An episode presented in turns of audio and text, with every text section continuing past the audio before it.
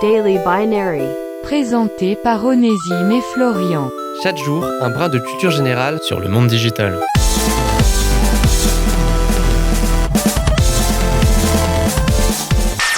Aujourd'hui, dans Daily Binary, on avait envie de s'attirer les louanges des informaticiens anti-système qui savent tout mieux que tout le monde, et c'est pourquoi on va vous causer de la famille de systèmes d'exploitation la plus underground qui soit, Linux. Bon, déjà, petit rappel si vous n'aviez pas écouté quelques épisodes de Daily Binary, c'est quoi un système d'exploitation? Un système d'exploitation, pour faire simple, c'est comme un programme qui va s'occuper de gérer l'interaction entre l'utilisateur, c'est-à-dire vous, et la machine, c'est-à-dire aussi bien l'ordinateur, le téléphone ou tout autre appareil un minimum intelligent que vous allez utiliser.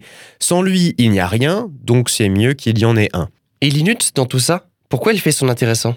Linux doit sa création à un petit étudiant finlandais du nom de Linus Torvalds, qui de toute évidence aimait beaucoup passer son temps libre au début des années 90 à créer des systèmes d'exploitation. Chacun son truc.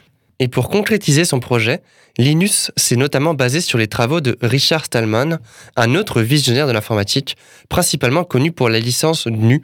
On ne va pas rentrer dans les détails parce que c'est un poil compliqué mais de rien, mais comprenez juste que sans Stallman, il n'y aurait pas eu de Linus et donc de Linux. Et la spécificité de Linux dans tout ça Eh bien, c'est que Linux est un logiciel open source, ou en code source ouvert, en bon français. C'est-à-dire qu'il répond à trois impératifs. On peut l'utiliser comme on le souhaite, on peut le modifier comme on le souhaite, et on peut le partager à qui on le souhaite. Pas d'embrouille donc avec Linux. Avec les connaissances en informatique requises, il permet d'être utilisé et compris aisément et théoriquement totalement. Tout l'inverse d'autres systèmes d'exploitation comme Windows ou iOS, bien plus opaques. Et aujourd'hui, Linux, ça c'est mine de rien bien plus imposé qu'on pourrait le penser. Déjà parce que l'essentiel des transactions boursières dans le monde se fait indirectement via Linux et qu'il permet, entre autres, de faire tourner les serveurs d'Amazon, de Facebook et même de Google.